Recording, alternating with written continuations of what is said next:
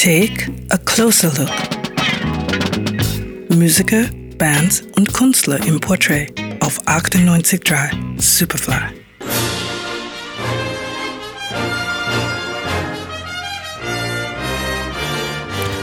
Es gibt wohl kaum jemanden, der diese Melodie nicht kennt. Das Thema zu Star Trek, der Film, stammt vom legendären Filmkomponisten Jerry Goldsmith. Mit rund 200 Soundtracks, 18 Oscar-Nominierungen und einem gewonnenen Oscar gehört er zu den berühmtesten Vertretern seines Fachs.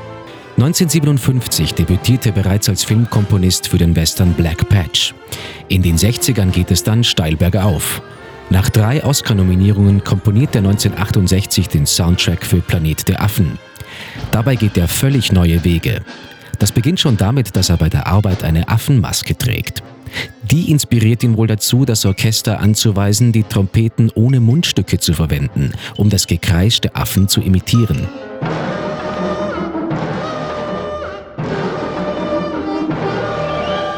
1974 wird er für den Film Noir-Klassiker Chinatown engagiert.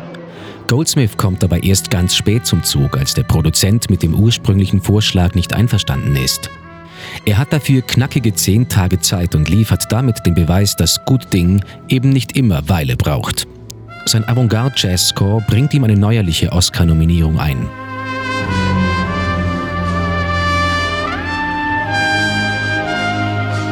Zwei Jahre später gewinnt er endlich seinen ersten und einzigen Oscar. Für den Kulthorrorfilm Das Omen liefert er einen Score, der zum ersten Mal in der Filmgeschichte einen Chor im Avantgarde-Stil verwendet.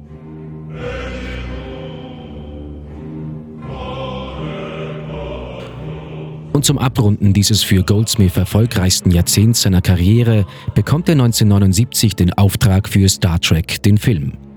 Aber nicht genug der Ehre, zeichnet er im selben Jahr für einen weiteren Science-Fiction-Klassiker verantwortlich, Alien. Hier lebt er seine Innovationslust wieder voll aus. Das fiese Alien-Gekreische, das Lieutenant Ripley in Angst und Schrecken versetzt, erzeugt er durch Streicher, die er zuvor durch eine Delay-Maschine gejagt hat.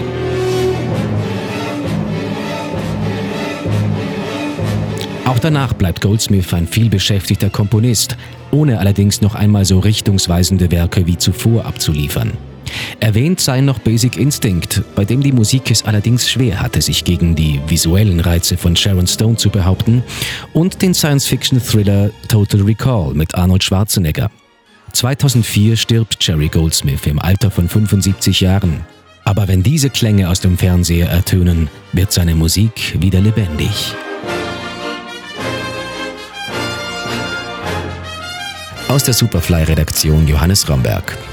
98.3 Superfly.